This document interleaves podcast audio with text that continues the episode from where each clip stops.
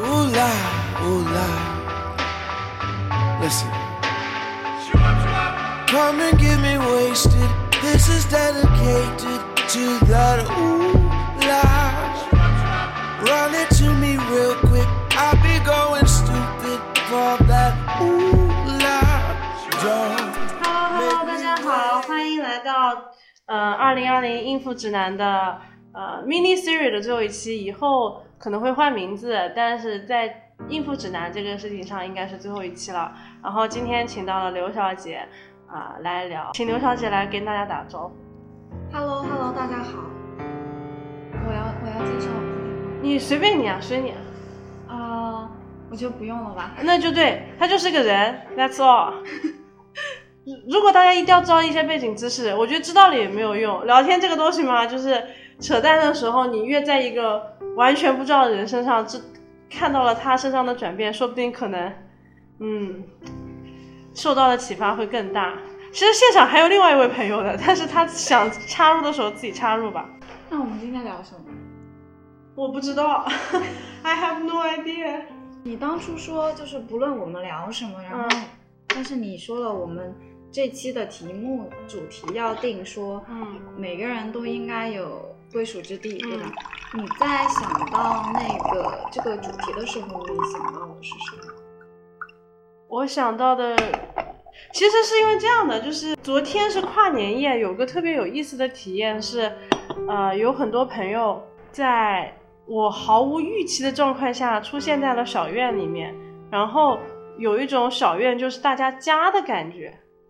然后你把这个愿心发出去之后，大家真的越来越多。不同状况人就出现在了小院，然后在小院里面完成了他的一次跟自己生命的探索。然后我就觉得，哎，虽然很多人觉得自己有个家，可能是租的房子也好，或者有个住的地方吧，不能说有个家，但其实我觉得现代人是很会觉得自己是没有那种归属感的。嗯特别是在大城市里面，就是你很难会有找到一个特别好的连接。这就是为什么我觉得每个人都应该有一个这样的连接的地方，那你就可以很安然的去享受这些，就是真的休息在这个地方。啊，我想到的归属之地，我觉得对我来说是不一定是要一个实际的 place，当然有实际的 place 更好，但其实它也可以就是在现实状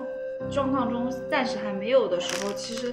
它也可以是你心里面的一种感觉，就是包括你其实可以想象说你有一个地方，你觉得。在那种构想出来的那个场景，然后你觉得特别心安。就是我觉得归属的话，就是心安是非常非常重要的。此处心安即是家，对，无心安处便是吾乡嘛，就是我这句话。好美哦！无心安处便是吾乡。所以我我记得你有说过家的这个主题。对家的主题，我我也不知道有没有说过。有有有，你说你你是那种以自己为家的那种。对，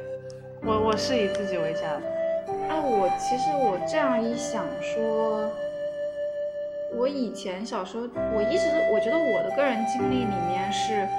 我有家，但是我没有家的感觉。哦，那对，哎，很多人这样的，有家但是没有家的感觉。就是好像，嗯，或者那个连接感，就是也不是说没完全没有吧，就是不是很强，嗯不是很强。觉得可能小时候会有的，但是长大随着慢慢慢慢习惯了以后，我就觉得说，我想家的时间或者那种状态非常非常少，是因为我，我觉得我至少在我最近能想起来的那种状态里面，就是比如说我特别伤心、特别难过的时候，我不会想到任何人或者任何一个地方。哦，真的就是挺，那你还蛮惨的。就是我我我不会觉得说那个人是会是我的一个给我心安的感觉。这种状态有个好处是，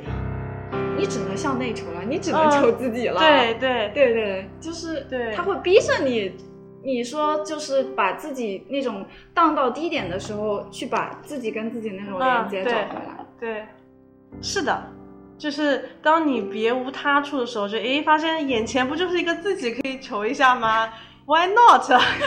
但是我这里面有一个很不好的状态是说，我会有一个理性上的隐藏假设，就是我会认为说，我只有这种时候我，因为我跟我自己连接了，我会感觉自己非常内心是非常 strong，但是我也会有一个。这样会有一个想法植入在我脑子里，让我误以为说，我只有依靠自己的时候，我才会心安或者强大，但是这种其实反而是一一种脆弱性，因为这种依靠和跟自己连接是不一样的东西。哎，我觉得刘小姐点了一个特别特别棒的点，就是她刚刚的叙述里面说，我只有依靠自己的时候，我才能是有个很强的不自在的感觉。其实人到哪儿自在就好。就你刚刚那里面就是有一个，是不是先决条件？就是从逻辑上它是成立的，就是我们人在最后本质上只有和自己连接，就是才是真正的自在解脱之路。但是你刚刚这样想的时候，就会有种我是一个很被逼无奈的那个选择。哦，因为我有强调说，嗯依靠和连接是不一样的状态。对，对，连接可以说是我很自在自信的状态，嗯依靠是说，呃，怎么说呢？就是比较现实客观的，比如说，我就靠我自己，我可以，我可以怎么怎么样，怎么怎么样，就是在这个世界上，你说立足也好，现就是入世的那一部分，对我会认为说，我我的状况不取决于别人的状况，我的生存状态不不太取决于别人。不太受别人的限制的时候，这种是我觉得我依靠我自己。当然，你也可以说是外在条件或者内在条件。确实，我能感受到我说这句话的时候，是因为我小时候一直是这样逼迫我自己的。嗯嗯，对对，就是确实是有一种不自在感，不自在感是来源于我的，就是对我之外的那种排斥。这就是我说的我的植入的那个想法的一个弱点吧，就是我是拒绝连接。对对对对，是回避的，因为我是这样逼自己的，我把他人的那种依赖感排斥掉，但是这恰恰是脆弱的一面，因为你非常害怕去依靠别人，所以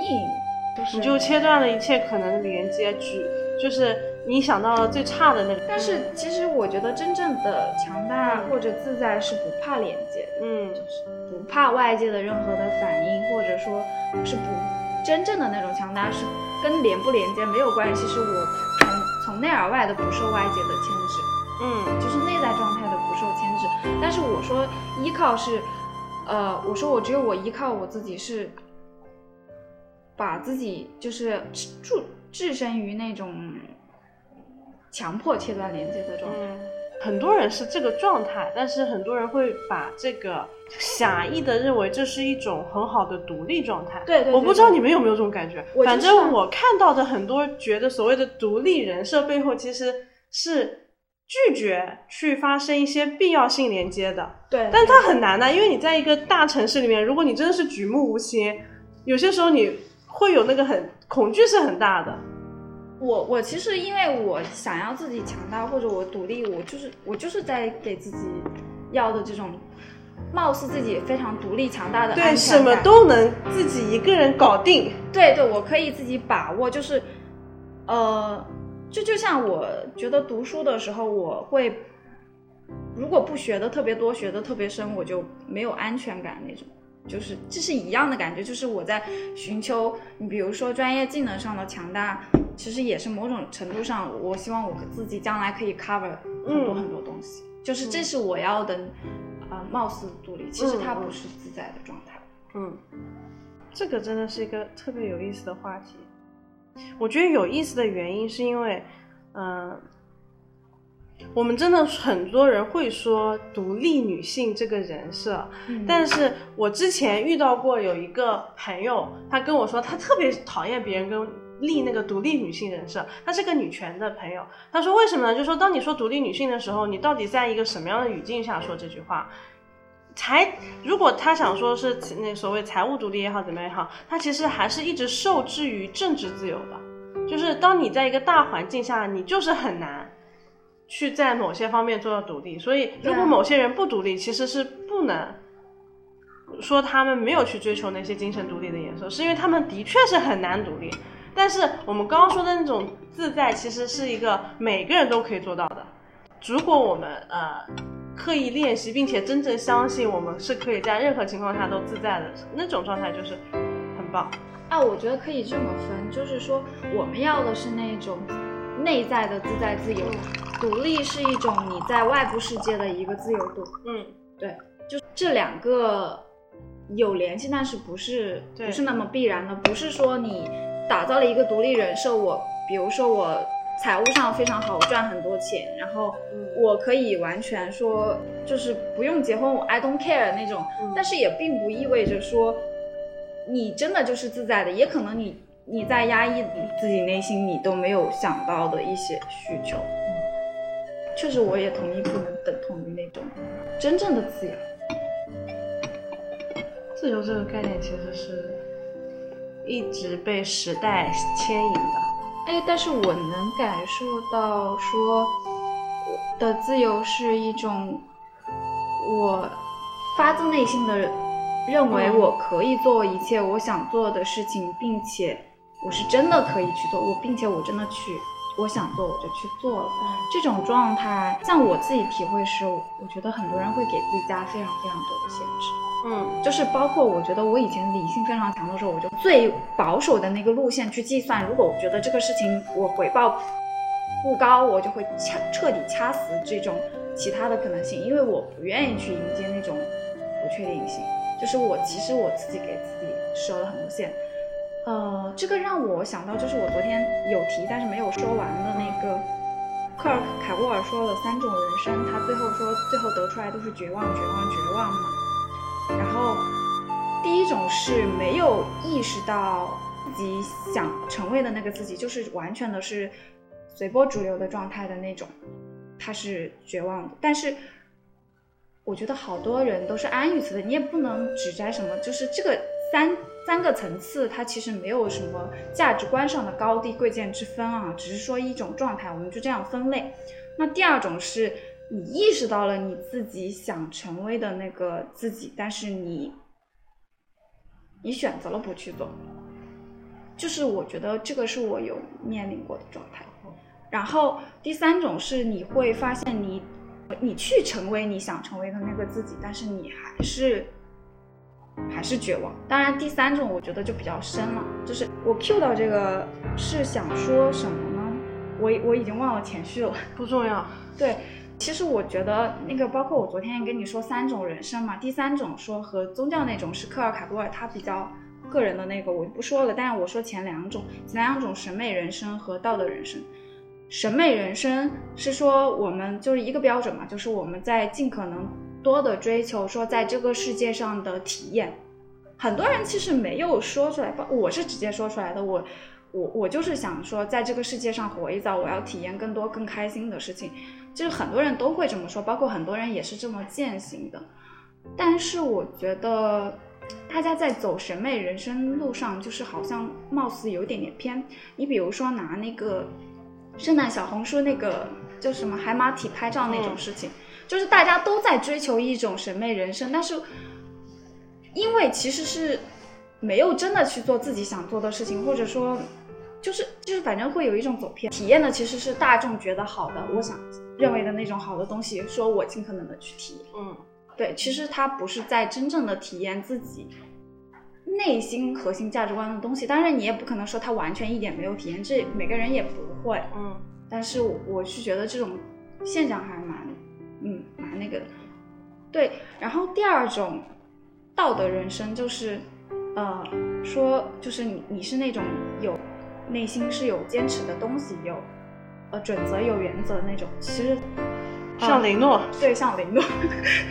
雷诺就是完全是是这种，嗯，对。你像他，其实你也能看出来，就是他没有什么弹性。他用这个词很棒，弹性。对他没有什么弹性，因为。我记得原来咱们在群的时候，不是有谁问过一个问题，说你们觉得你呃有趣的人是什么样的吗？我当时认真思考了一个标杆，你说，我想知道的标杆。当我我我要找一下那个，你找的时候，我们来介绍一下。其实我们场内还有第三个人，他是可以说话的，不要压抑自己。你想插入，随时插入。我还是先吃一块曲奇饼压压惊。有趣的人，对对，我当时想了一下，我我我念一下我的原答案，这比较标准。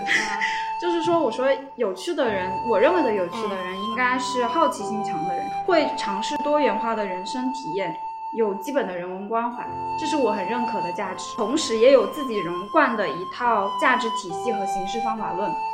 有原则，能做事，又有成长心态，也具备创造力。就是其实是你看，会尝试多元化的人生体验，是比较倾向于审美人生。然后有自己融贯的一套价值体系和行事方法论，就比较像道德人生。两者一结合，包括你说有有原则，能做事，但是你又。成长心态有包容心、创造力，这就就是两者的一种融合。我现在回想起来，我才发现是，哦，我我找的是这种两种的综合。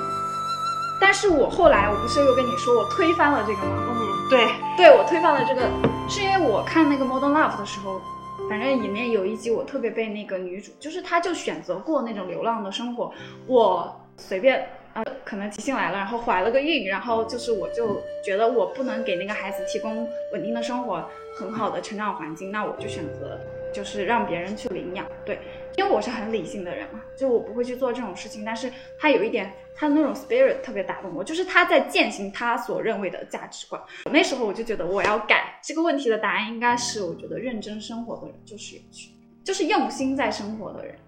对就不管你是什么样的千奇百怪的，我还观察到一点，就是说你像有趣的人，其实很多人在回答这个问题的时候是一种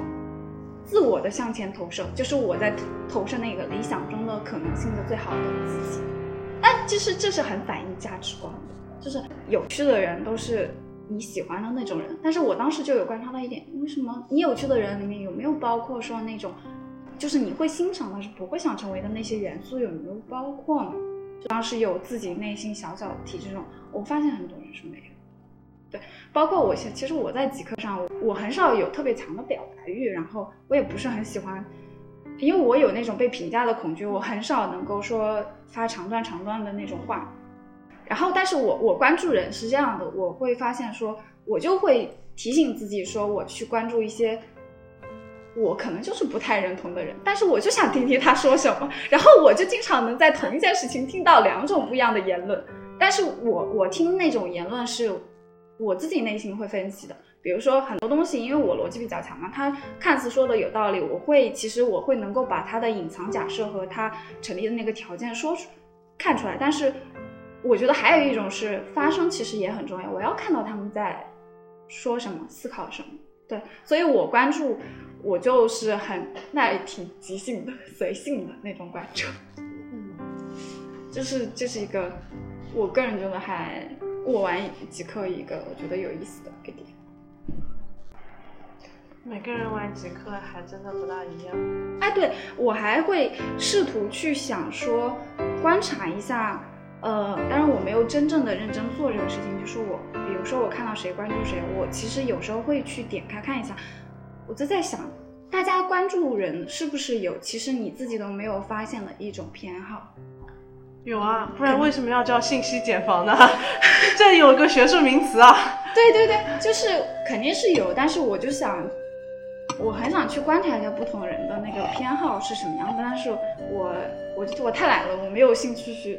就可能不会特别花精力去认真研究这个事情。为什么你会想去关注这个呢？因为我现在跟以前不一样，我更 care people 了。哦。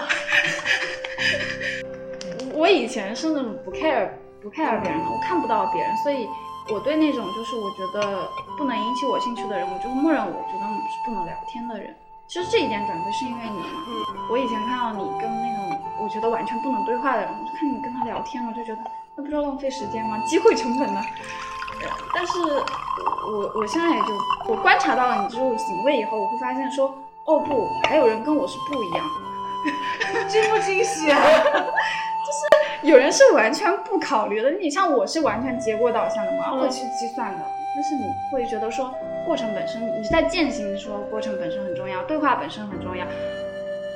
去关注到别人的那个 caring 是很重要的。你要从体验来说，你没有办法用效率去衡量。当然也可以这么说，就是说有人是有非常清晰的愿景，那他花的时间就是可能要去衡量一下。但是那种人生其实也蛮确定的。但是人生有意思的是，你要去尝试一些扰动那些你不会去做的事情，才会带来那种不确定性的惊喜。但是你也要接受说，它可能变得很早。对对，就是就是，我我我是觉得说，就像机器学习算法里面，就是就是你在搜索搜索，呃，最优解其实也没有所谓最优解，所以都是一个嗯嗯可以接受的很好的一个解。停下来的时候，我们姑且叫它为最优解吧，就是。的那个过程中，可能可能会陷入到一个局部最优解，它不是全局最优解，嗯就是你要会加一个扰动，跳出那个局部最优解。其实不就像是走出舒适圈？现实角度上来讲，花一点时间去做那种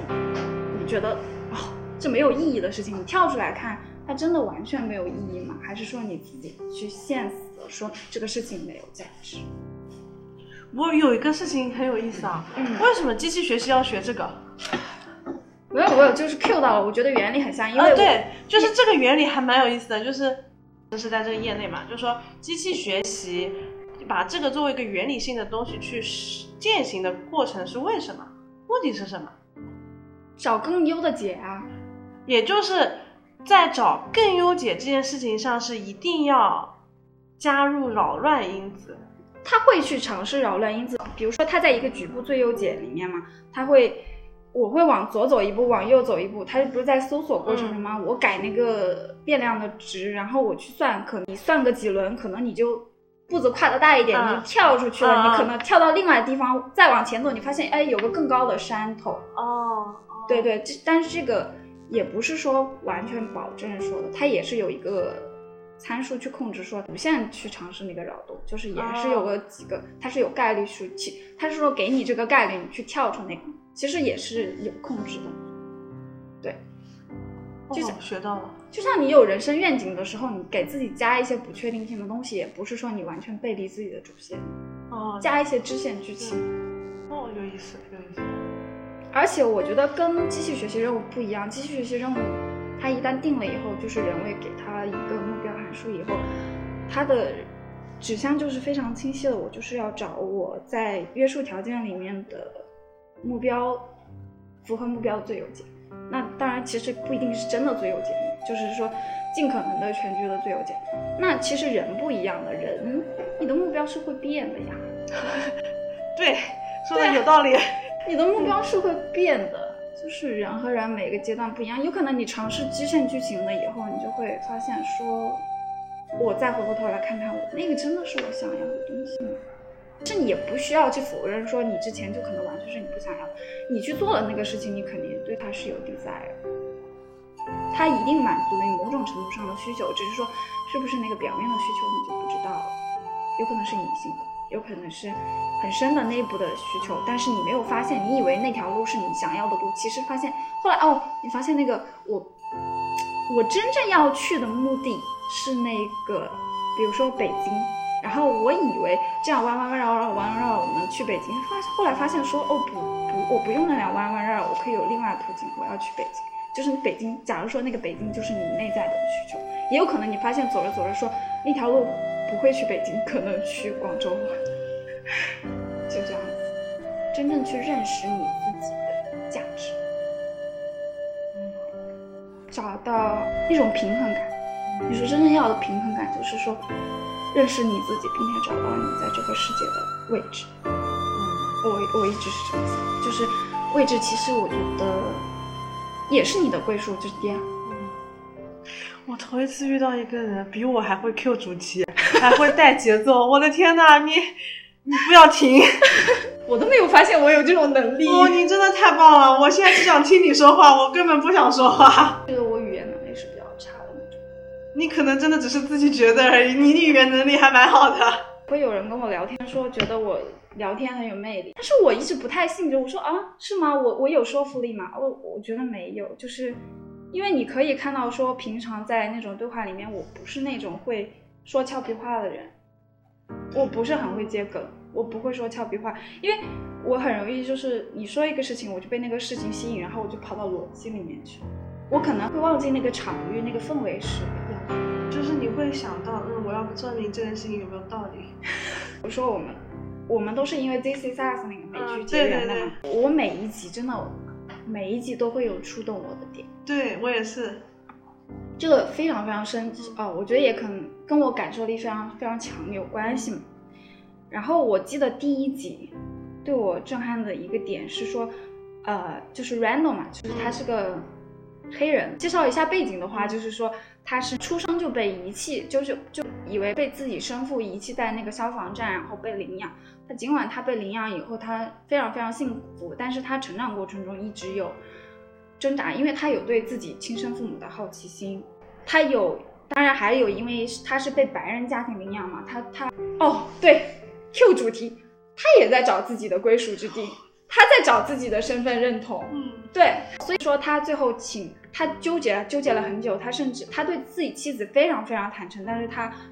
雇私家侦探找他亲生父亲这个事情，他没有跟他妻子说，嗯，没有跟 Beth 说，但是然后他去找找到了他亲生父亲，他去敲门的时候，他说巴拉巴拉巴拉巴拉说一大通，然后他父亲很淡定的说，你要进来吗？那个时候有触动到我，就是因为我觉得说，有时候你不要去听别人表面上在说什么，你去关注他人本身的状态，你你不需要真的要跟他较劲去对话那个事情，你发现他那个状态，你就自然知道你要说什么。啊，这个是触动我非常大的点，就是因为我是很容易，就是你丢给我一个内容，我就会跟那个内容较真的人。对你问我说什么事情，我就可能真的会在认真想，然后告诉你那个真实的、正确的答案。我在找正确答案，我我一直有这种倾向性，然后我会发现说没有那个正确答案，正确答案有时候不重要，重要的是你在接那个人的状态，你在跟他对话。啊，对我启发蛮大的，因为我也本来就很怕跟陌生人打交道嘛，所以说我就是有回避。我回避，所以说我其实，比如说我在亲密关系里面，我是那种的状态和我平常跟人社交的状态不一样。我在亲密关系里状态就是会觉得我非常好笑，就是就是很可爱、很好笑的那种。但是我会有很多俏皮话出来，就是那种很很搞笑的瞬间，就是怎么说呢？这种和技巧性玩梗不一样，我就是。那种状态能出来，但是我在平常社交中，我不会接那种很很好笑、很有意思的话，我不能很精确的把握到那个语言。就是这是我说的，我觉得我语言能力差。那你现在觉得你语言能力呢？看状态吧，高高低低，起起伏伏。嗯我在打开的时候，我语言能力是强的，嗯而且我其实我觉得我我以前有认识到我自己。我虽然很怕被评价，我很怕目光投射过来，我也很怕别人的高期待，我怕就是我有那种冒充者综合症。如果我我甚至是那种什么，别人夸我，我要问他理由，这个理由我觉得 make sense，我就信。就是，但是我发现我其实是有表达欲的。我的表达欲，我以前那种，比如说给别人很强势的感觉是，因为我脑子好使，我知道正确答案。就是我发现别人不对的时候，我会有就是。当然我，前提是我 care 那件事情，其实我也不是 care 人，就是我觉得纠正那个答案是有一种正义感的。我我觉得把这个事情理清楚是有正义感。说我把，除非我是完全不 care，说我就不想跟你对话了。我说哦，你说的对，我大概能知道你是在什么逻辑上，我知道那个应该是什么样，但是我不说了，你开心就好。那那我是真的不说，就是那种我有规避说，怕别人觉得我强势高冷。因为从小到大，别人都觉得我高冷，然后但是我我我自己是没有办法说去控制这一点。但是跟真的是我非常两极分化，就是比如说小时候高冷的人，他就是我会把很多人排斥在外面。但是如果有个契机，然后接触我的话，你会发现我一点都不高，他们会觉得我我很我很好很 nice，就是比他们想象中要 nice 很多。当然也可能是因为高冷人设有一个低预期，你知道吧？就是对，有道理。嗯，是吧？就是有个低预期，所以这还蛮神奇的。就是我从小到大虽然说，呃，我不我不觉得我是那种会受欢迎的那种人，但是我我一直可能说受到关注可能非常多，受到的，但是你说受欢迎吗？不是，就是，但是我也会有那么一些人，就是不管我怎么样高冷离谱命 刻薄，但还会有人跟我成为非常非常好的朋友。我后来回想一下，我觉得天哪，太难得了。我太两极分化，我对我 care 的人是非常非常 care。我觉得可能是他们接受到这一点，挺久之前意识到了，我的 bar 是很高的，我墙很高，你要打穿了那个墙。极少极少人是可以有量子隧穿的那种效应的，你有，就是我们第一次见面就非常非常打开，量子隧穿是什么意思？你就想说穿墙而过，哦就说哦就打蒙你了。神操作的穿墙而过，哦你正常是要爬墙对，哦哦，爬墙的话太高了，你爬不过。对我们那时候就不觉得有个墙。嗯，对对对对，就是就好像那个墙你形同虚设，嗯，对，是极少的人。你过了那个墙，就是说哦，我你可能理解的想象中的那个不一样。今天学到了一个新名词——量子隧穿。anyway 这不重要。哎，因为我不是说喜欢掉书袋啊，我要澄清这一点，是因为我是那种概念化的人，我本身我思考方式就是高度抽象的，我快速理解一个事情就是把一个概念联系一个概念，所以说你要说一个什么事情，我就会马上能够，比如说想到我专业或者我读过的书那种，快速联系起来，就是融进我的知识结构里面。那你觉得，因为你现在也工作了嘛，就说对你的生活上是有什么障碍吗？不是障碍，就是说，呃，当你因为你其实是意识到就自己这样的一个学习模式，应该算是学习模式和认知模式嘛。那你觉得，当你真的是回到生活里面实操的时候，跟平常读书的感觉是有什么不一样的？读书啊，嗯，对，读书你也是这样的读书我肯定是，你读书因为你只是你接收信息，然后你考试就输出嘛。啊。那你没有一个对人的对人的输出，因为我那时候太高冷了，下两句话你要是不能 get，我就不跟你讲了。哦，懂了，学霸，好。就是可能是那种状态吧，再加上我也比较高冷人设，他也不是那么会愿意说一定讲题的人很多嘛，不一定会愿。再说我也喜欢自己学，不喜欢这不重要，重要的是你说工作了以后会不会有什么区别？呃，嗯区别在于是我只知道，只是那个是我的理解过程，我向外输出的话。呃，自觉可能会带，但是带的话，我我会我会把那种联系性说出来呀、哦哦，就像我会告诉你说，你就想象穿墙而过就一样，哦那不那个名词本身是什么不重要，哦重要是在这个语境下能理解。哦，因为我认识到那只是我自己认知嘛，那又不是别人。但其实是这样的，就是因为呃概念是把很多的信息是打包的，它是浓缩的。嗯。对，跟我专业的人对话，我只要把，比如说计算机里面的一些原理啊、艺术。对接，我就抛名词，对方那立马 get，我们讲话效率是很高的。嗯嗯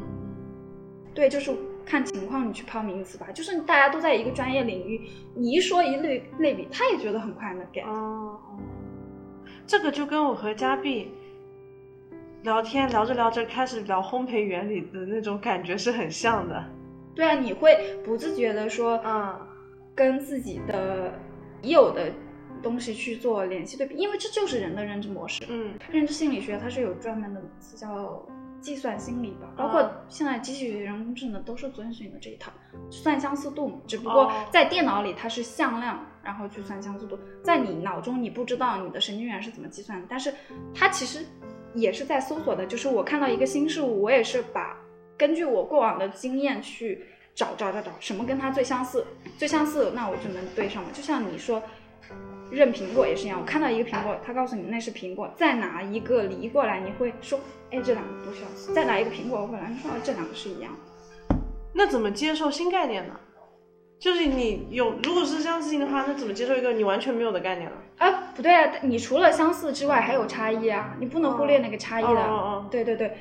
你怎么去理解新概念？就是它有两个很好的办法，就是说，概念辨析有有，你要找它的，首先找相似性，你先找它的分类，嗯找它的那个 genus，好像英语是那样说的，genus 就是你找它的根源，可能往上找，以及它的大大类是什么。比如说你拿个苹果过来，你它是一种，它会有一个名词，比如出现水果，啊但是水果不够啊，它没有一个细的区分度的话，它会要找那种差异，比如说和梨的差异，它不会是上小下大，它是那样一个形状的。对对对，因为好的定义是会把这两个同时说出来，所以这个是新概念。哦，对，你要找它的相，找它的那个大的分类，然后你又要找它的差异化，就是你既能既能向上也能向下。哦对，哦，我今天学到了好多哦。我为什么说向上向下呢？是因为它是一个层级概念，你可以认为我，因为我们默认就是上卷的操作是更抽象的，下叫什么那个那个词叫什么？我不知道。不知道，就是往下操作。就你可以想象一个，你就是往上卷，就是把它浓缩浓缩嘛，你往下就是展开嘛，嗯展开越到越多，更来更多更多的细节会嗯凸显出来。包括看数据其实也是一样的，就是、嗯展开讲讲。那不需要了，我觉得那个偏偏专业领域了。那你就用一个专业，用用用一个非专业领域都能听懂的东西展开讲讲。就是为什么你会觉得这是一样的？对你来说，这个一样是代表了什么？你本质上所有东西，你接受到的东西都是数据，都是信息啊。嗯，对啊，就是一样的。我我这样讲啊，就我可不可以理解成，不管在哪个点，我都会遇到上卷和往下走。对对对对对。但是如果我要更好的去诠释我的 scenario 的时候，其实我是要包含上下两个方向的，对。然后让别人才能更好的理解我的处境。哎，比如说你这样吧，其实有两种对话方式，一种是你说的更抽象一点，比如说嗯你点一个事物，你把它的本质点出来，你可以嗯认为说它是在往上走，嗯，然后你再说往下走，你就可以再拿一个具更具体的例子。哦，然后每个人思维习惯不一样的，有的人他是习惯理解例子，我是习惯理解概念。我说嗯，因为例子里面有太多，我我需要去挑拣哪个才是最核心的东西，嗯哪个不是，哪个是无关的细节。嗯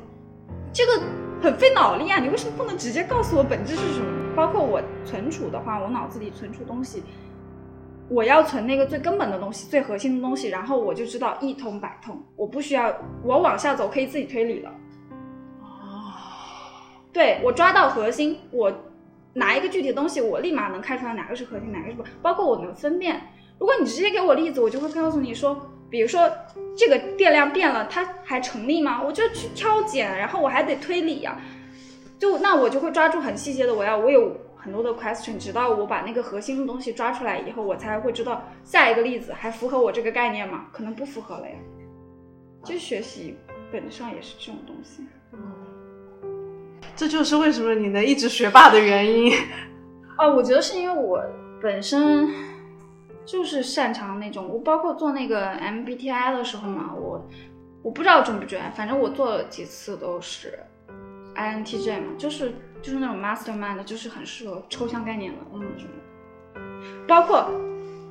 Rach 第一次跟我打电话说，我觉得你说话好抽象啊。我说我抽象吗？我说我从来没有想过这个问题。对我，我我举例子也是非常困难的，因为举例子对我来说，我存的是那个太抽象的东西，我就要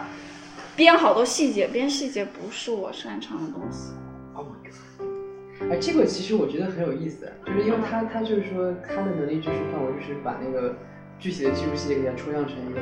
高度概念嘛他以为的这个这个这个想象的一个空间，对一个空间空间里面具体的某一个模型模块，对对对对吧？对这这这样一个进行一个组装的一个一个思维过程对。其实它这个其实，你你想说未来如果有有类似这种，哎，我不知道是不是有 VR 的这种体现，你可以就是自己设计一个你脑海中的那个那个形象的样子，就很直观的看到，对吧？然后然后怎么怎么去嵌套啊这个，让让你的那个哦，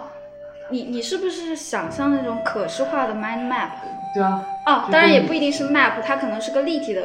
构架的是吗？对，就是你按照你自己的就是思维去设计出来这样一套就是 road roadmap，然后让所有人对的可以看到。对，包括你像那种，我有我有听过，比如说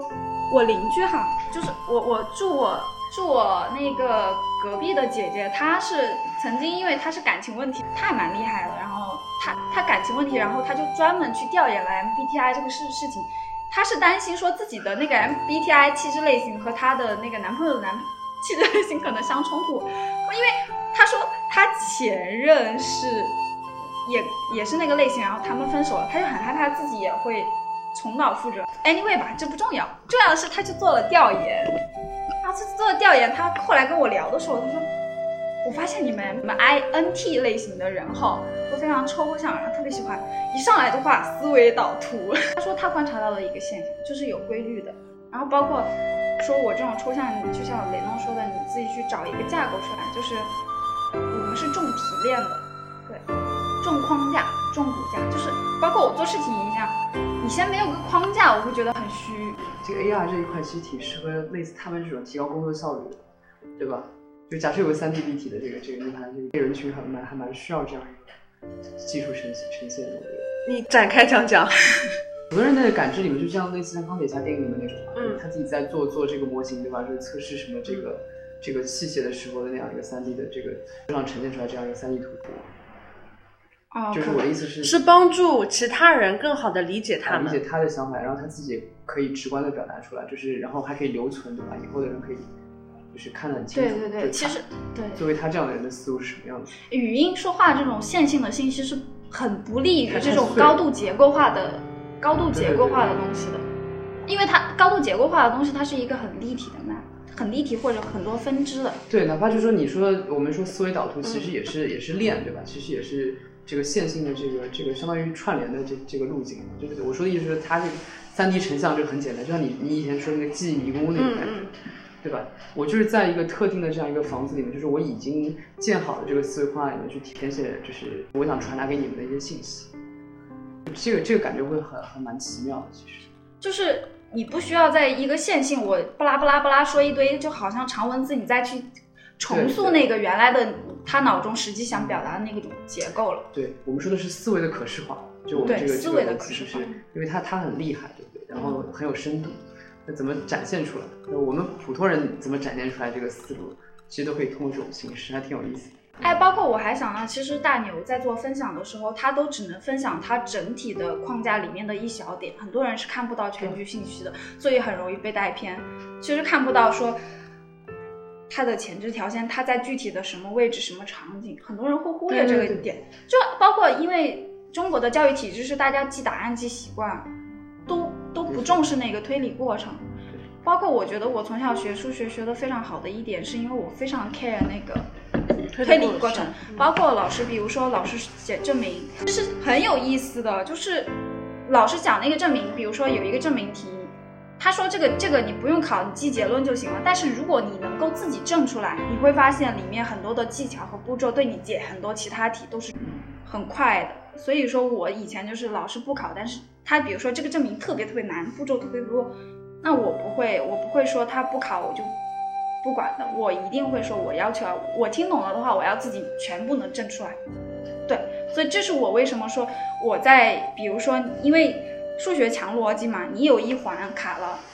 你联想不到，比如说某个定理或某个公式，你就推不下去了。但是在这种证明，你比如比如说一个很复杂的证明里面，它会频繁运运用到一些呃技巧或者公式。那其实如果你能记住的话，你联想速度会非常快，而且包括你的，就相当于你的信息存储，你的储备是完全不一样。对，就是信息储备，我我觉得这可以发展成一个产品，就在在 AR 的这个挺有意思的。啊，雷诺考的考虑的完全都是商业化的路径。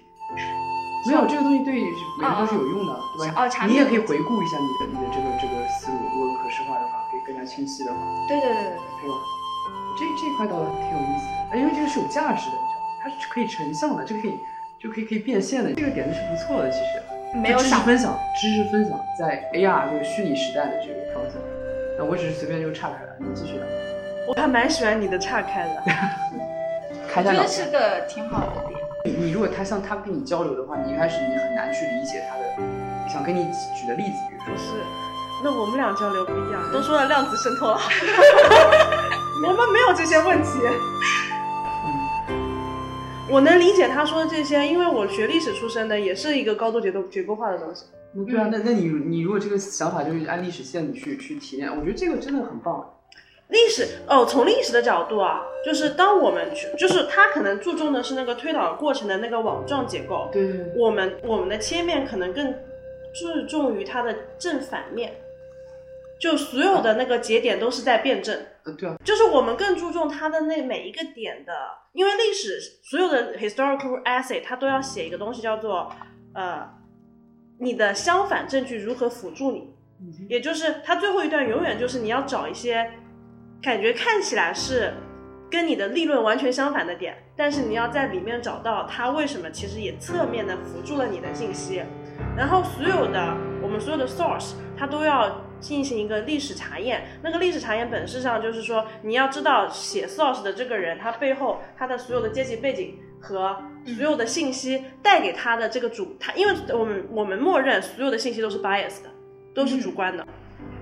嗯，就是对，所以我们在做整个网状网状结构的一个立论的时候，因为我们立论下面还是要往下分的嘛，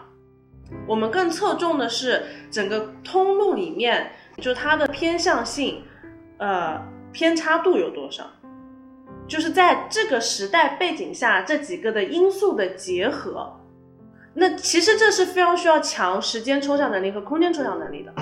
因为它并不是个线性叙述，嗯，比如说我，呃，比如说，呃，二战时期，丘吉尔在，嗯，闪电战嘛，就是那个 bombing，呃，丘吉尔在英国发生的这个事情，你你下一个立论，但是你要你要去考思考到与此同时的美国、英国、俄罗斯怎么 respond，但是美国、英国、俄罗斯的 response 其实受受限于太平洋战场、欧洲战场，特别像俄罗斯、前苏联，前苏联就是东亚战场和欧洲战场一起来，就这几个都会牵制于最后我们的立论到，哎，丘吉尔做这个事情是怎么样的。我们的重点有一点点不大一样，但是我们训练这个能力本质上是一样的。啊对啊，就是我觉得说，包括你论证，就是这这条线你自己画出来会也会清楚一点？对对，就是就分不同维度嘛，人的这个事件的，对吧？嗯所有这个线性的这个这条线，其实可以可以通，还是可以可视化做出来。哎，我觉得这是为啥之前没有说说课上的，我看很多案例就是把一个上一个生物课把解剖的这个这个物体，对吧？给横截面可以给你更直观的翻看一下，就是，对吧？我觉得这个这个只是说我们平时生活中很少接触的东西，把它低成本的给迁移过来。嗯，对吧？去看一下，但是其实真正有价值的，我觉得就思维的这个价值，就包括知乎也是的，嗯就文字的这个表达形式，其实一定意义上就是像你说也线性嘛，我需要有这个篇幅给它看完，对吧？就是我了解这个作者整体思路。那假设就是说，就是可视化是在一个，就像我说这种空间里面留存这个作者过去的一些问题的一些一些思维的这个推导，对吧？怎么一个这样一个，就是就是他的思维世界，然后可以直观的这个储存在这样一个。哎，我想到一点是说，因为我们有时候接收信息的时候，我们其实，哎，我突然想到，其实你忽略掉了很多原有可能相关的东西，就包括你说是跟丘吉尔为什么做这事情跟很多什么战场有关系嘛？就包括我们接收信息的时候，我们可能会忽略掉很多原本可能跟他表达的东西是有关联的东西。这也为什么说我们现在接收信息是非常散点的。对，就是联系的那个，包括有时候确实不太能够联系过去，包括我们也会默认在接受，因为我们先是试图理解他在说什么，在理解的过程中，我们会。因为我要剥离掉不必要的信息，我就完全屏蔽了其他其实他没有说的东西啊，对但其实也是重要的。我就是说这个点就是在于你你记录下来这个思路，你可以去回顾他的那个某某一个点上面是不是有其他的，就他去引证那些。对对对，哎，我我这样还想，你说思路，我就想到一个点，说，我我比如说我学东西，我非常非常喜欢问为什么，为什么你为什么会想到这一点？其实你的那个为什么就特别重要，就包括我们有时候给的是答案，但是他不给你想到这个东西的过程，但是想到这个东西过程那个背后的联系，包括你能够去检验说它这个答案在多大范围、什么程度上 solid 就是有效的。对，对对，就是说为什么就是你他他怎么过来的，其实这个是非常重要的。就是你每接收一个信息，你都要去很谨慎的去考虑这一点。对，就增加了它这个这个真正的一个价值，就这个价值体现在他说的这个我。多数的，比如说这个读者进，或者说你你想受受众这个听众群体，他们所认可的这个对度或者客观度，对吧？对还是能够评判出来的。对，包括其实很多时候，为什么，比如说你学课本不问为什么，是因为很多人已经专家已经给你做过这个为什么的检验了，嗯所以有时候你就可以说，那我求方图方便，我不需要自己再做记结论，记结论，这个时候是有用的，因为很多时候结论拿过来是有用的，就是你可以直接用。但是但是在现在这种互联网的信息，你其实如果你不做这一步，你会被不自觉的被很多很多潜意识的东西你就被影响、被操控。对对，这我同意的，就是你你的论据来源就是我觉得都不可靠的，对对对因为而且互联网它是这个茧房效应嘛，对一个同样的信息就给你推送，会加加深你的误解，对吧？很多时候是这样。哎，而且我觉得还有一点，包括你说那个你相反的论据是怎么支持你现在这个结论？其实这个 examine 就是非常重要，就是说，有很多人我得出一个结论的时候，他是不去去想，如果我推翻它会是什么样，我能推翻它吗？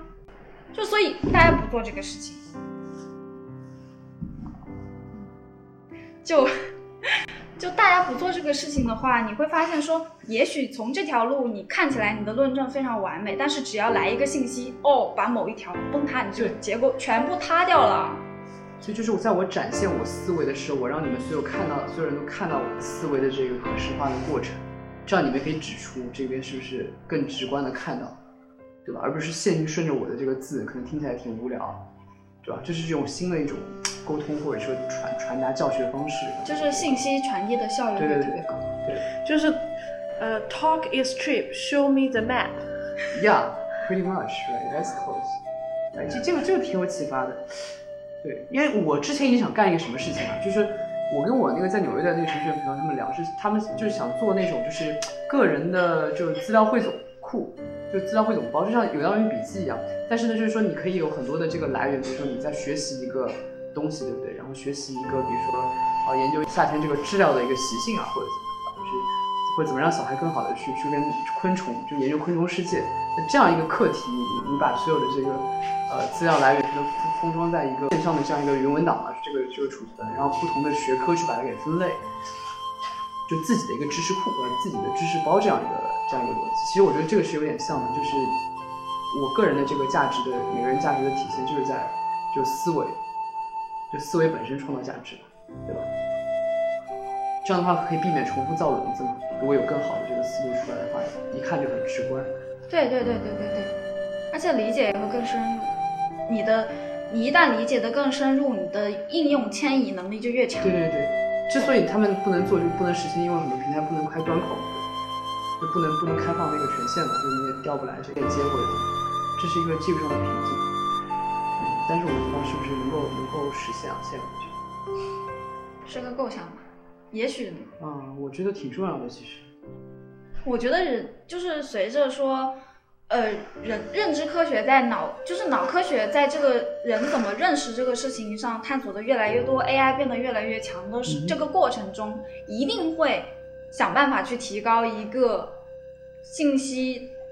你说传递也好，或者说理解也好那种效率的，对，还有节省认知成本，就是大家你说，呃，AI 现在来说还是在。说节省一些说人去处理很多很多大量数据那种算力不够的问题哈，但是为什么大家现在就是说科学家非常想要揭秘说人是怎么认知学习？因为大脑是真的非常节能的，机器去识别图片，你它怎么能够分辨出来说，哦这是猫，这是狗？这个这个图片里不仅有猫有狗，还是一个什么公园的场景，还有个人，那个很明显是它的主人。人一看就能知道。那你机器识别这是什么关系啊？包括画个区域，他说那是很很困难的。但人看一眼就会啊，因为机器和人本身就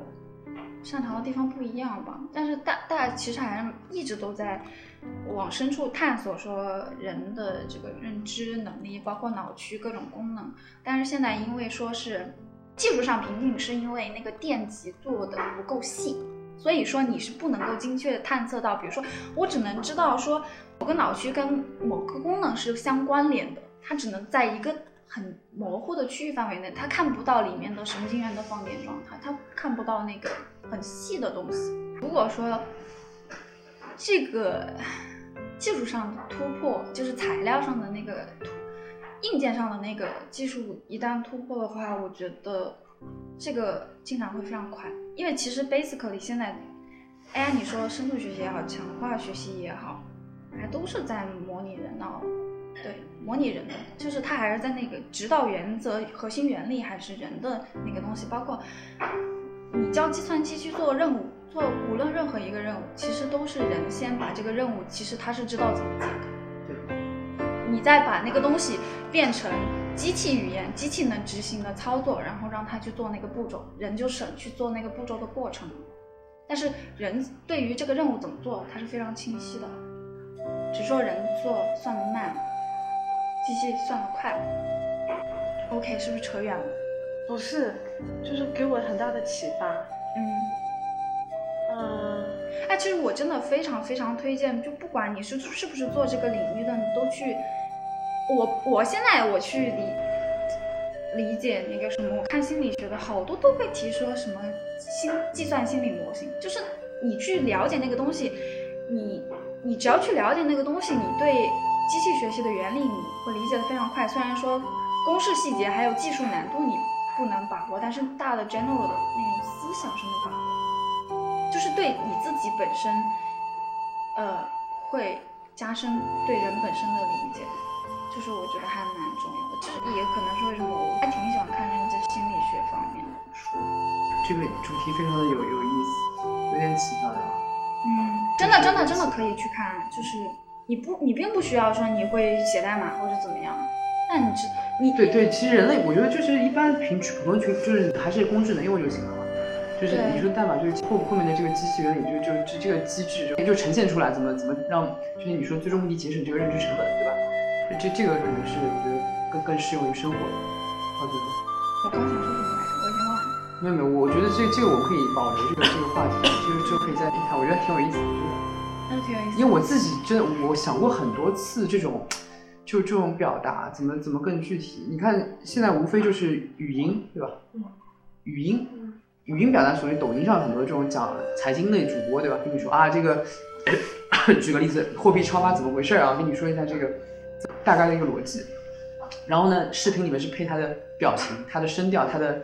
那个一些背背景文字，对吧？就是你很清楚的。可能有时候插一个小小图片、小动图，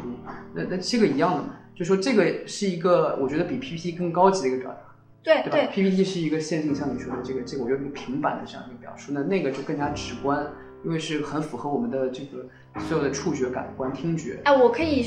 给你讲一个原理出来。第一个一个学习原理是，你学任何东西，如果你尽可能多的调用你多个感官，感官你会学得更，啊你的记忆会是更深刻。对，第二是，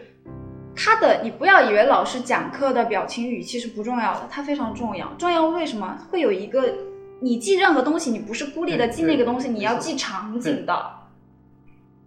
如果那个老师的表情，比如说老师讲课有趣，比如说他的表情声调吸引你的话，嗯，你之后再回忆起这个知识的时候，你是更容易的。对对，对这个是论证的呀，这些是被科学论这个基本上是，对对对实验论证过的。对，论证过的啊，这是有有学习原理的。嗯，所以说这个呈现方式从比如 PPT 时代到这个这个图文这个图文对吧，再到这个呃这个最后的这个视频啊这种，相对可能未来就是我我们所说的这个更立体的对吧，就更虚拟的这样一个形式，可能我就是就是越来越快的去嗯就是传达这个信息，传达知识，传达这个速度。是因为信你比如说视频比文字的话，你在同一同一秒钟之内，你接收到的信息量是多很多些的，对。然后，但是我我个人是觉得，比如说，呃，如果你习惯文字上的那些东西的话，你提炼结构非常快的话，文字最快。我觉得比我就是为什么现在你比如说，呃，节奏快的那种人，他看那种视频或者那种东西，他都要开倍速，听语音都要开倍，速。所以我们说的那个虚拟，就是比如说你的思路其实就是一个文字表达，只是说它它很清晰的是一个几个模块，就我可以非常清晰的看到你的框架。对对对。你先把宏观的东西告诉我啊，这个主题可能是什么样一个，而不是说你一开始你抛个，很多人讲文文章是因为为了吸引读者兴趣，我去抛一个引子，对对对对吧？我需要一个开头一个气词，给你给你就是激发兴趣。但是通过这样一个模式的话，因为你可视化嘛，你可以把你的这个逻辑构构建成一座公园，对吧？把你的逻辑构建构建成就就一个小院子，然后在这个里面去寻寻觅一条路径出来，就这个会会很有意思。我是觉得这是从学习知识本身这样一个方向上。对，我觉得对教育是有用的。对教育，包括我不是我说直观的，就是比如会议啊，就是、就是商用弊端的这种场景，啊我们今天在谈这个思路，真的就是可能很快速的，你们可以调用一下，对吧？顺着思路，然后你们也可以参与，对吧？一起去。但是我想到还有一个问题是，不是谁写东西都像教材一样那么有逻辑的，很多人。他写那些东西，他都不一定他真的那个框架 story。如果真的能够可视化的话，你哦，我发现你识别那种低效信息你就快很多啊，你不需要听啊那么多 crap。就这个是你作为一个创作者来说，对你会你会觉得有些人可能不具备这个能力。我我不针对任何人，我我只是说你现在来说很多，我觉得信息来说就是这样。嗯，他认为他觉得是对的，那个框架呢没有解释或解，就是有一些呃受他本人局限性的一些想传达的信息或者怎么样，也不是说完全没有价值吧。嗯那你这这我知道你说这个是实操的层面啊，就是真正使用，如果有真有这个产品的话，使用起来的话，这些普通人是否有必要，是否合适？那当然，我们前面讨论是因为有有你的出发点，就是类似像它这种比较复杂的工种，对对吧？对它需要去在内部组织去讨论这么一个复杂的体系的话，我觉得总会比你去 PPT 上讲，就是对对对对对纸上讲要更加有更加具象，对吧？嗯嗯嗯，我发现，只要我不说话，你们俩会有更加精彩的对话产生，所以我闭嘴了。不是因为我是脑洞比较大，他他又是很很专业很钻研的一个人，你知道吗？我我没有没有很专业，我今天说的任何话，专业上的其实都很不严谨不专业的。对，就就开一下脑洞，大家都都也这个慢慢求证。这又不是什么专业的局，大家来也不是听课是吧对？对对。我学到了挺多哎，我还我还学到挺多。我最大的一个 learning 就是，呃，如果我们仔细的去感受或者是去看很多的项目，有些项目很可能是天马行空的，有些项目很有可能是挺落地实操的，就是比较超出消费领域，就可能就更更抽象化的项目时候，嗯、比如说走 AI 也好，走科技也好，它背后闪现着很强的一个人性的点，就是我们人类是想要我们的生活过得更好的。所有的背后服务的原则是我们想过更好的生活。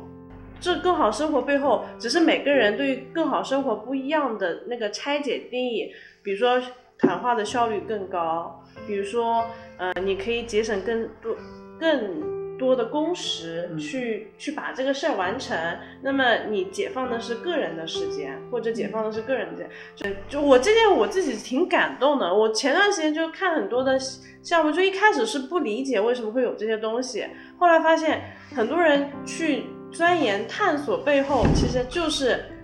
他们在诠释他们理解的 better life 是什么。对啊，这就是科学家在做的事情。就这点超级浪漫，对啊就，理想主义者。是理想主义者吗？我不知道哎，我我现在已经对理想主义者这件事情，我我定义都不知道了。不，我觉得这就是科学的浪漫。啊，对对，我就觉得这件事超级浪漫。对啊，所以我我一直就是我觉得理理工和他他很感动，就是他会有心里会触发那种感动。嗯对对对对对对啊，比比如说我认识一个女生，我们就是高中的时候，就是都发现自己说很喜欢生物，对对对，很喜欢生物，然后，嗯，她就坚持啊，就是哪怕说，比如说他现在就在清华读博，嗯就是学生物，他那个时候也会跟我调侃说啊，呃，你学计算机，你看你出来，呃，会有钱，对吧？他说他们那个实验室可能都比较穷，嗯经费没有那么充足。你看你们这个不不缺钱的学科，但他他虽然调侃，但是他就很很坚定啊，就是喜欢这个事情。我我包括科研，就想努力突破原有的认知边界，去踏破那一小小步，那一小小步那个做出的那个努力，是很浪漫的一个事情。嗯嗯嗯，都在渴望说，我发我的那个新的知识发现会说带来很多实际生活中的变化。其实科研最后它还是要服务于工业生工业生产生活的。对对对对对为什么说呃评衡价衡量科研它有一个影响因子，就是你有多少 citation，就是你影响到了多少人。其实是说。包括我老师写论文的时候，他说你一定要把一个东西传递出去，就是说你的这个东西对别人来说有什么有没有什么用，有没有什么启发？如果人家看到了你的论文说，呃，没有什么启发，没有什么新意的话，不能启发他去做更多的创作和探索的话，就是 which 其实体现在就是那个 citation 上面，就是引用上面，对，就是那个影响因子上面，对。影响力啊，就是科技对生活的影响力，你像很重磅的那种底层的基础科学的一个发现，可能对应用科学的改变就是翻天覆地的。嗯嗯嗯，啊，其实不光科学啊，你说哲学，很多人觉得学哲学没有用，嗯呃，也也我我猜也会，比如说别人如果知道说我每天花呃花时间去听哲学课，也人家也会质疑说你不落地。嗯嗯嗯，对，但是其实很多人他是不知道的，就是说，你以为你就没有受哲学思想的影响吗？你错了，你看到很多电电影里面，比如说你都会有存在主义的影子，对你很多不知不觉被影响的，你从各种社会科学、应用科学里面，它其实都是有前提的，只是你不知道那个东西太深了，它是有一些呃前提假设的，它有坚实的基础的，它是有思想基础的。包括我们日常生活说，你说我就拿最简单的，你说价值观这个事情，它就是何为美好生活，嗯它就是一个价值观。嗯嗯你觉得这个问题不重要吗？但是它会体现在你方方面面，你会选择今天吃什么，你的下班的时间用来干什么，什么是美好的？你很多人会有自己说我喜欢什么什么什么，但是他们用脚投票那个时间其实都没有花在那个世界上，很少很少的人会真正去做他热爱的那个事情。嗯对，就是真的那个践行他的那个那个何为美好生活的那个理想。对因为其实现实还是会有很多限制的，比如说理想是理想，比如说我们在说我想怎么怎么样的时候，都是没有考虑摩擦力的，就没有考虑现实阻力。比如说我也想做那个，说我好好对爱自己，我每天下班做饭给自己做一顿饭，你想象起来挺幸福。但是你有没有考虑说，那如果我假如说我不熟练，我可能我切菜切得这么不均匀，我炒的东西不好吃，你还是不是有那个心境去说，我今天有好好爱自己那个心境，就是你会不会被这些东西左右？对，就是那个阻力，就是当发现现实没有跟理想中那么好的时候，你还坚持你那个理想吗？你还能记得说我做这个事情是要什么吗？就是包括认清自己，说在多大的损耗范围内，这个东西我就不想要了，嗯我觉得还挺重要嗯，刘刘，你刚刚想说啥？哦，我说你你你这么看马斯克，你觉得他算是就是符合这种，还是有比较大愿景？虽然他是通过商业形式去实现了地外探索啊什么这种。啊，先说一个很笼统，我觉得他非常非常厉害。啊，对，嗯那这这是就是我真心的话，就是我觉得他是一个非常厉害的人。嗯，我对他了解，其实我严谨一点说，我对他了解不多的。嗯嗯嗯，对，你要说我怎么看他，那是我现在当前怎么看他。我觉得他是一个很会找平衡的人啊，出世和入世之间，他是有理想的人，他是有情怀的，但是他也知道说，光有理想不行啊，就是不是说理你有理想你就能实现理想，他也很懂得这个现实。我的理解是这样的呀，嗯，他在商业上我觉得也是成功的呀，嗯，对，但是他也是说有有那种是那种会做梦的你问完你就说了一句我同意。嗯，我只想听到他的对他的看法。嗯，那为什么会想问这个问题呢？然后就突然想到了呀，就是你就看。哎，我我想到一句话，其实理想要的是那种清醒。啊，你一旦理想变得狂热就，你就会脱轨。只要你你有理想，并且你很清醒的能够分析我有理想，并且我决定说实现路径方法，可能遇到的可能阻碍并且我接受这个事情失败了，我也接受，嗯因为就是我想做的事情，这就是非常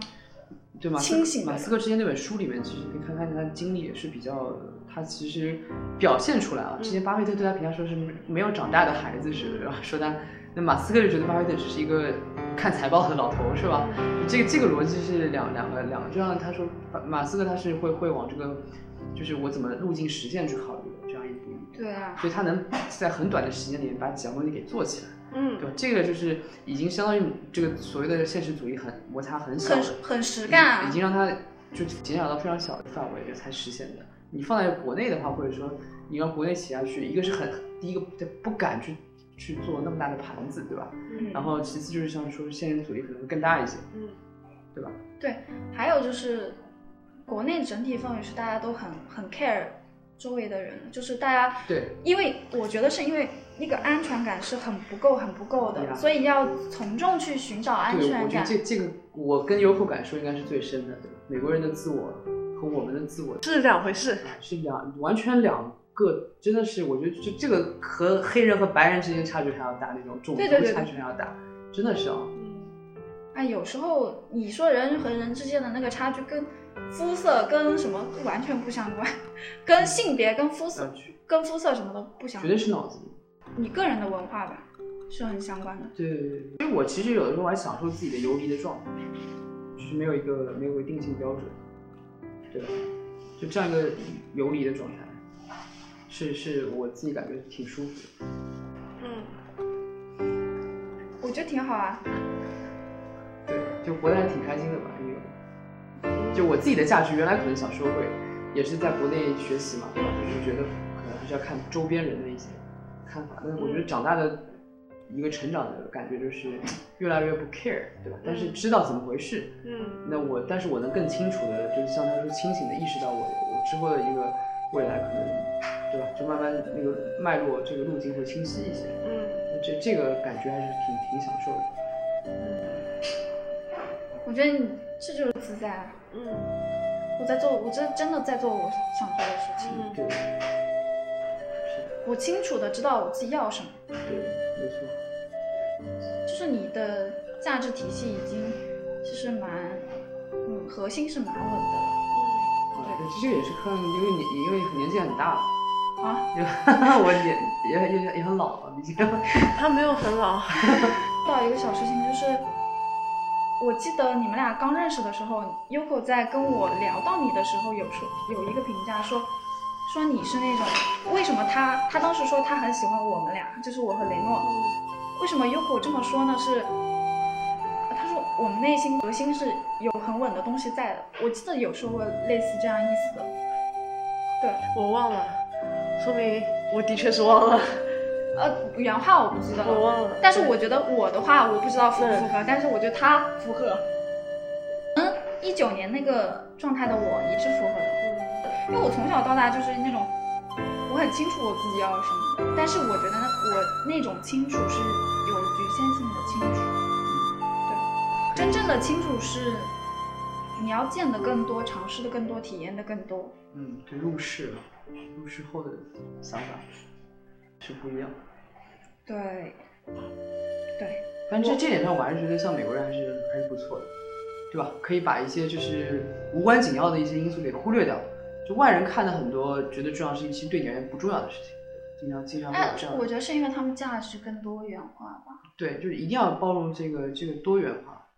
你才有这个自我自我调整的这个自我成长的空间。嗯其实也是一种对差异的包容。嗯其实对差异的包容，不是在亲密关系里面也很适用吗？嗯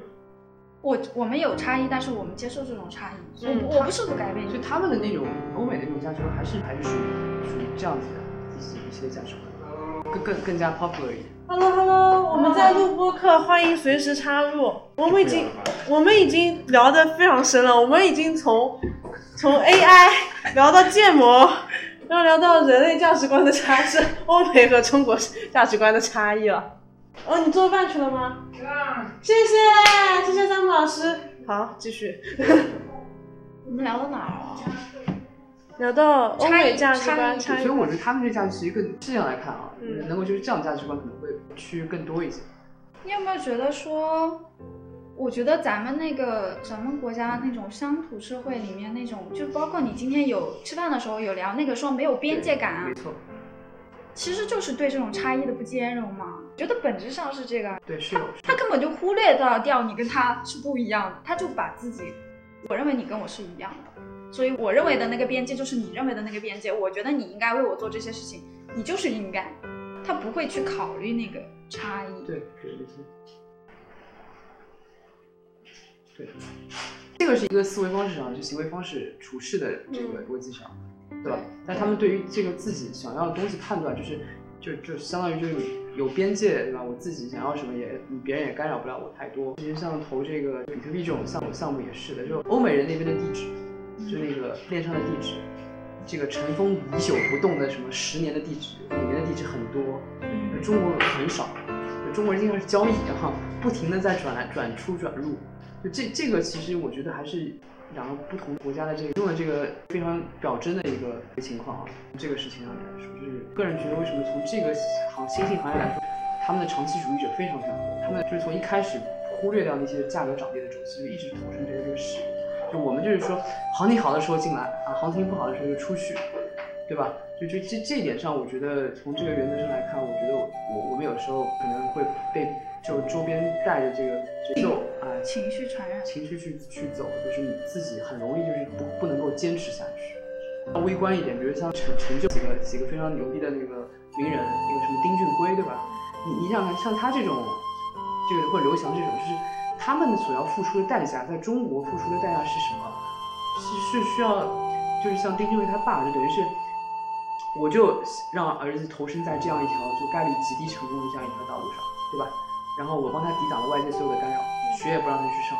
就让他天天在自己的桌游桌游房里面去练技术，然后这这这辈子就是一条不归路了，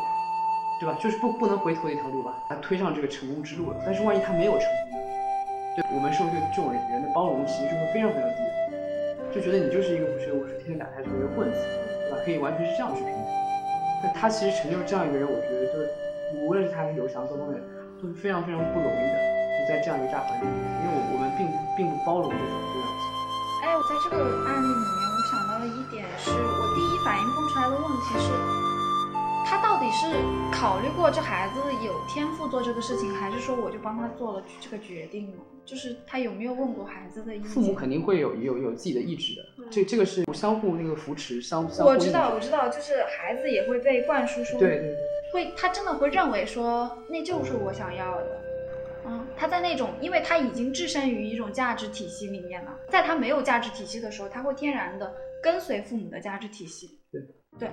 所以他会慢慢觉得说，但所以说这个不也是概率的事情吗？万一他逆反心理一来，有某个契机，对吧？把这个大吵一架离家出走，或者说他某一天就感受到了，哦，我不，我不想一条路走到黑，我还想体验更多的我风险分。散一点嘛，我想要普通人一样。所以我说这是一个小概率事件，但是我们对他的这种事件的这个包容度是怎么样子的？他成功了，我们当然是喝彩；但是如果失败了呢，我们是否能够把它作为一个比较好的一个参照或者榜样？这个我们这个环境里面是很很难很难很难很难很难很难。包括其实大家有一种不允许自己失败的心态，越是厉害的人就不想，就是不想平凡嘛。大大部分人都是我不不甘于平凡。我觉得我像九零八或九零后、零零后，其实我们处在的一个一个世界观里面，就是相对来说，我觉得是很理所应当的。因为父父母为他们奋斗的，就是我像前面说那个改革开放四十年，我们是压缩了西方两百年的一个一个一个发展进程，工业化，对吧？对对对到最后互联网化，这真的是压缩了很长时间的进程在。那这个割裂感肯定是很很强烈的。对吧？我们可能会觉得父母那辈的苦我们感受不，但就前后就差了十年二十年，但是完完全全感受不到，对吧？就是我我们我们所以以为理所应当的，其实我们对于这个事情都是一些表征的一些呃直观的一些一些一些印象和理解，但这个分析背后的一些这个发展迹象脉络什么，我们其实都不清楚，稀里糊涂。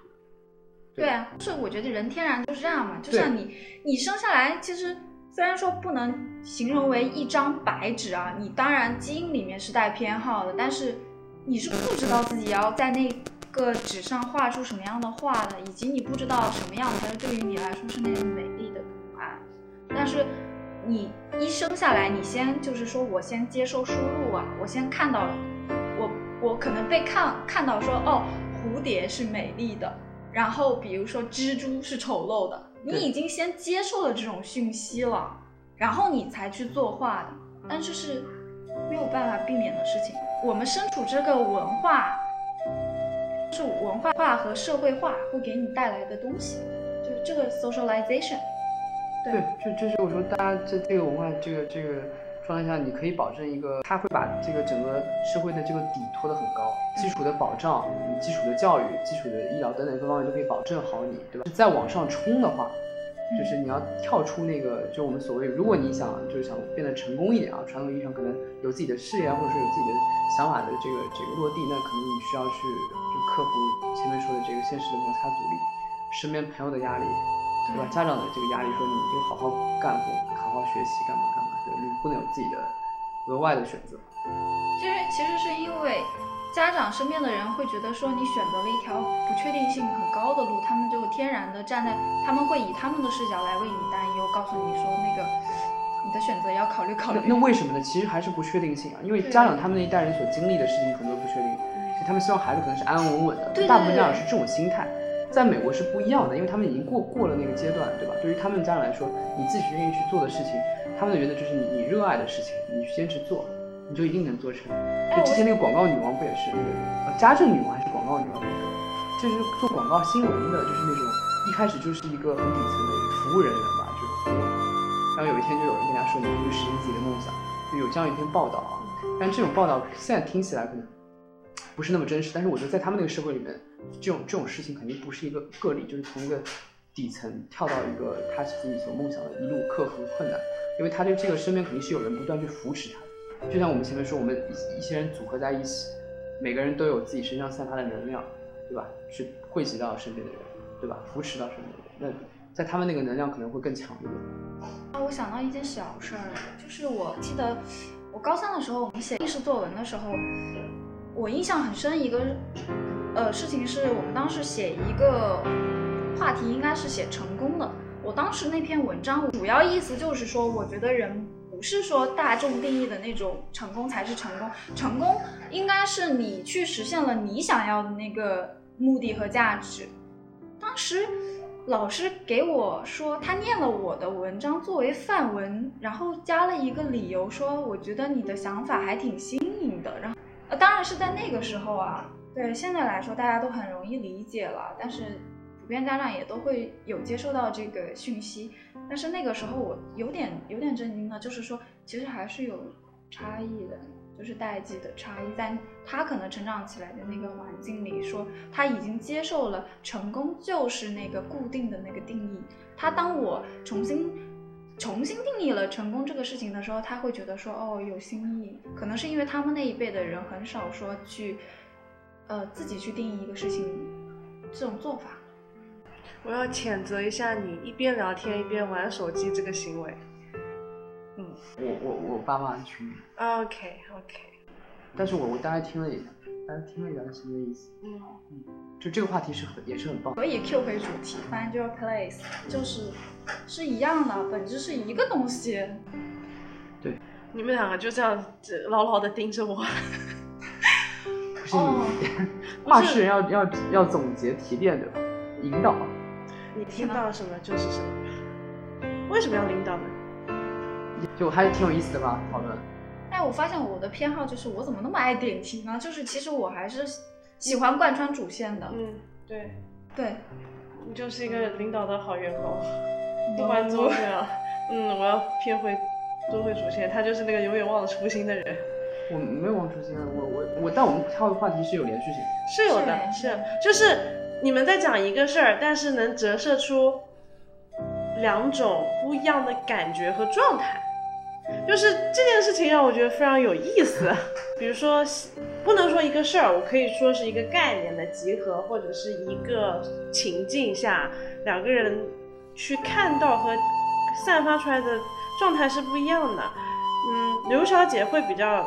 感觉像是这个事情 make sense，这个事情有道理，他他会很开心，他每次说，嗯，这个有道理，他又点回他的逻辑体系的时候，他就会变得非常的开心。然后雷诺他就是，你就是比较像，你没有那么 care 这个事情有没有道理，或者符是不是符合你的认知体系，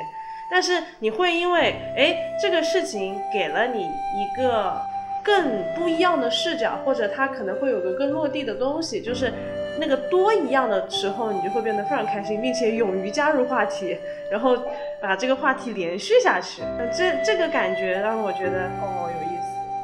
哦，我们是互补的，嗯、也不能叫互补，就是某种情，呃，不能叫互补，互补这个词不精确。对，就就我思维方式可能是希望找一些特别的点，因为这个才有才有意义嘛，就是？就是一些特别的没有想到的点。对，因就是每个人的确是对有意义这件事情是不一样的。就刚刚那场对话，其实很明显就看出来两个人对有意义的感觉是完全不一样的嘛。是的，有可能是，哦不，也不能说有可能，其实就补充啊，就是互相补充。对对对对是互相。哎，你说补充这个词，对，就是像那个螺旋上升嘛，就是是两个不一样的东西，但是紧密的粘合，然后上升了。对，我就哦有意思，嗯，然后就你们聊，对，所以我我我对，比如小孩以后我小孩，嗯对吧？我说了我不一定结婚嘛，但是我可以有小孩。那嗯有小孩之后，你比如说有有几个，可能有个两三个、三个吧。那怎么去养呢？可能就是我可能会潜移默化去灌输一些我的意志。我可能说你生来，我觉得走一遭，其实最关键是你你不是说做出不同，不是因为了不同取不同，而是说可能这个事情就就真正的意义，我可以告诉你它的意义在哪里，对吧？或者说你自己去寻验证一下，我告诉你这个意义嗯是否正确，或者是否远大符合你的预期。完了以后，你再去亲亲这个亲力去实现。比如说，我就跟我我我这个大儿子说，我说，哎，这个这个火星移民对吧？就星际探索，就就从小给他灌输一些这种对吧？然后我自己有能力去可以给他一些铺一些路对吧？铺一些资源去让他去往这方面去走。那那这个这个方向，如果他愿意感兴趣的话，那那那也是不错的。就只要在这个大的方向上学，对吧？他他，我个人觉得他对社会的一个角度，这个意义角度来说，我我个我个人也是比较同意这种科科学就是进步带来这个这个人类真正的这个为人类更好的这个美好世界去奉贡献的这样的观点。啊，我觉得这是我和世界的关系，不一定要回归到我和这个人类社会的关系。当然，它会反映在这个点啊。但是对对对，对，反应就是我觉得科学更浪漫，是因为它就是在探索外部世界的。人文科学是向内探索是未知嘛，对吧？对对未知探索。那我我说，如果你让他去选做一个赚钱的商人来说，或者还是做这个，我肯定让他去走一个相对来说不是不需要那么，对吧？就是我自己的想法啊，就他如果喜欢，他可以去选，但是呢，我希望他可以就是可以更更高一点去看看一个方向，看自己的道路。哦，我觉得是任何一条道路都可以探索。对，对，比如马斯克他自己就是一个像你说的平衡的非常好，商业和这个科学的平衡就是非常非常好。那这样的人很少。你要想做自己想做的事情，有两个条件的自由，一个是内在，你不给自己施加这种限制，你真正发自内心的认为我就是可以做这个事情对。另外一个是你要实现它，就是有一些客观现实条件，比如说我就要钱，要资源，就是这个东西你是要去挣的。马斯克懂这一点，所以他要商业化去给他的理想去铺路啊。我想问大家一个问题：嗯，你们在过你们想要的生活吗？没有，现现在就在过未来想要过生活的这个准备了，就一步一步，就是就是在往那个方向去走的。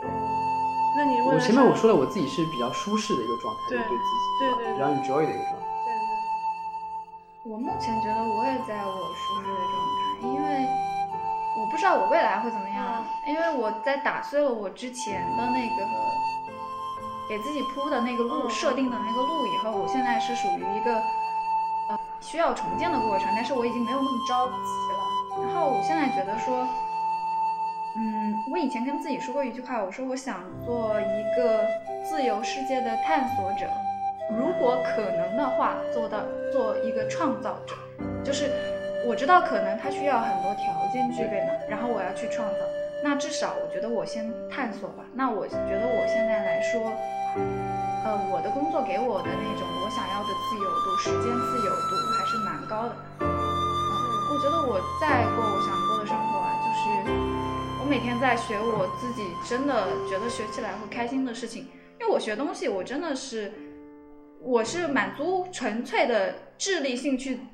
和那个知识的好奇的，我不是很 care 说它有用没用。我知道只要它是知识，它将来可能会有用，可能没用。对有些人有用，对有些人没用，就是无无无所谓的。你嗯储备是不怕更多的。对对对，因为尤其是我还不知道我要做什么的时候，我储备的越多，对我将来越有利。对，所以我现在就是在呃蓄能的阶段，然后我已经不那么不那么那么 care 说我将来纠结说我将来到底要做个什么事业，我到底要不要事业？比如说女性还会面临说家庭和事业的权衡，就是我已经没有那么纠结了。我觉得再说吧，反正现在这这个状态很好，对我也是。你不知道你会干什么，为什么一定要去预对，设呢？只是我大的方向可能是就我舒适的，我认为是对的，因为这个符合我我过去这个一一辈子三二十二三十年生活的原则，嗯这个就够了。嗯而且他像他说的女性各方面，我所以我说为什么我希望这个女生可以就是代孕什么我都可以接受啊，就是就你你把那个可能可以就是代替的这个，让自己的精力去花在自己的事情上面，对吧？就我这是我的观点，所以我我是希望以后就是如果真的有有有人愿意跟我结婚，我能找得到对象的话，那我会跟他讲我说你你也不需要去生孩子，哇，你这个太棒了！就真的这个这个我我一直都是这么想的。就是我觉得生育啊，不是不是每个女生啊，我觉得真的是太未知了。就是你不真的是把那个孩子生下来，你或者那个孩子不出生，你是不知道说当母亲是一种什么样的感觉。但是你你没有办法回退了，这个东西你就不能 un undo 是吧？就是没有办法去尝试的，你只能说想好想好那个不确定。很多嗯，但是大部分其实天然的嘛，母性是会有的，而且也会合理化做这个事情。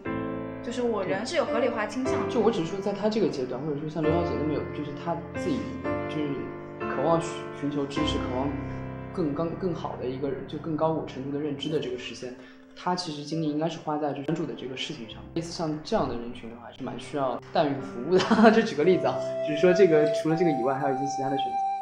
我我我只是觉得你给你的伴侣提供这种选择是很棒的一件事情。对对对就是是你是在为他考虑嘛。我我自己，我小时候受过一个影响，就是我以前不会觉得说想当妈或者怎么样。我对我小我小时候给自己标榜是独立女性、女强人那种，但我现在觉得说，呃，陪另一个生命，呃，代孕一个生命是一种体验，然后陪他，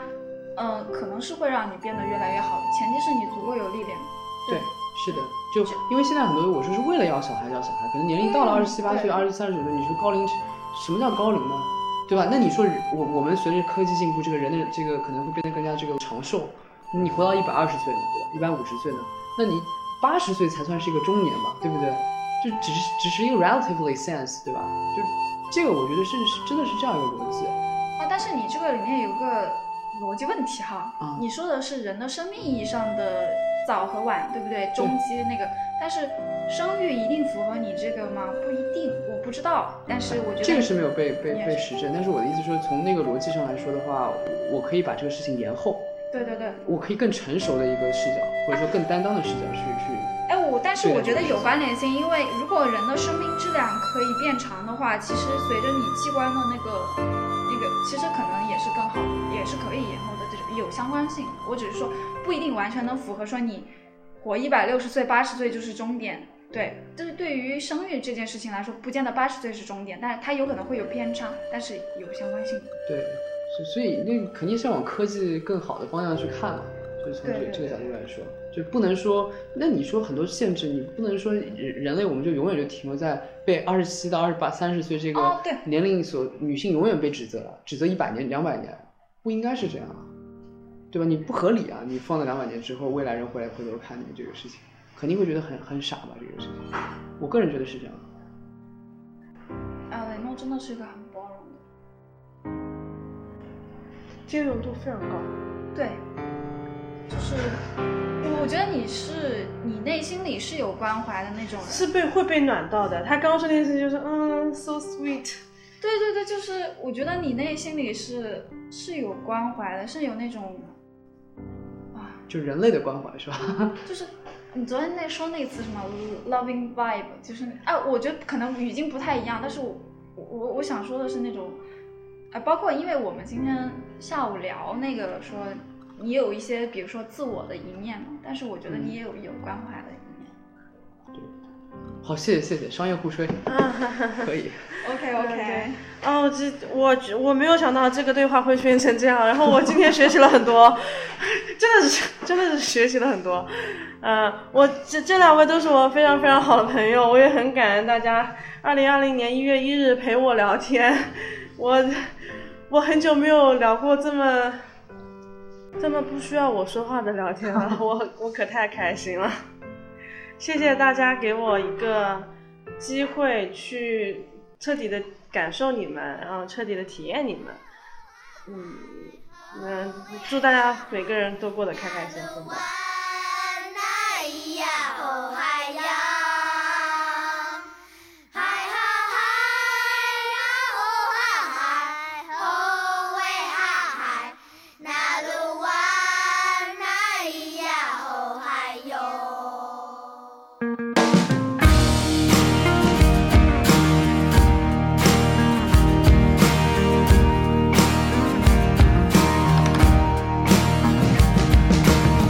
小小的小星星，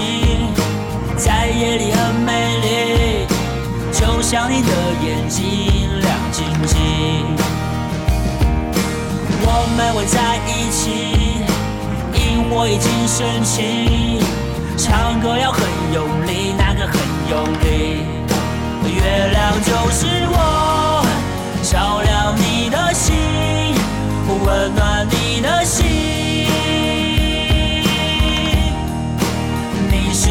星星陪在我身边永远不分离。还好